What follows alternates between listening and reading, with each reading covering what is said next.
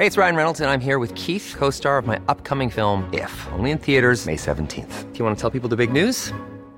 All right, I'll do. Sign up now and you'll get unlimited for $15 a month in six months of Paramount Plus Essential Plan on us. Mintmobile.com slash switch.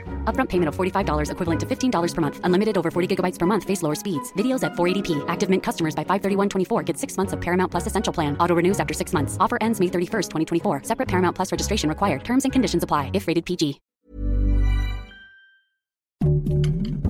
Heraldo Podcast. Un lugar para tus oídos. Noticias del Heraldo de México. Güero Palma, uno de los fundadores junto al Chapo del cártel de Sinaloa, saldría este miércoles 10 de mayo del penal federal del Altiplano, luego de haber purgado una condena de 28 años en prisión. Sin embargo, la Fiscalía General de la República emitió una orden de aprehensión por el delito de homicidio calificado, ejecutada en el orden judicial 301-2023, realizada por una jueza en el Distrito Judicial de Hidalgo.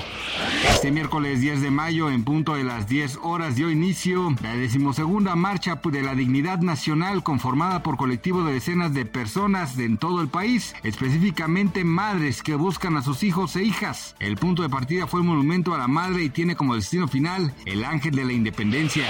Ernesto Hermosillo Seifert, presidente del Consejo Mexicano de la Carne, señaló que el aumento del precio del pollo se debe a las comercializadoras, a pesar de que la inflación general anual registra tres meses a la baja, ubicándose en abril en 6.25%, su nivel más bajo desde hace 18 meses. El pollo registró un aumento mensual de 4.72% y en lo que va del año de 6.59 de acuerdo con el Instituto Nacional de Estadística y Geografía.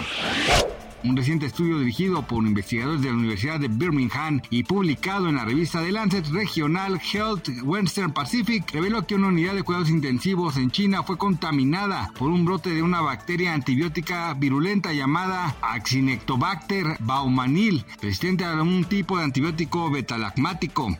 De acuerdo con este estudio, la bacteria fue llevada a las instalaciones de un hospital en Hangzhou en múltiples ocasiones, justo cuando los pacientes sean admitidos de manera urgente. Según los científicos, esta situación es alarmante debido a que las infecciones resistentes a los antibióticos son una gran amenaza para la salud mundial.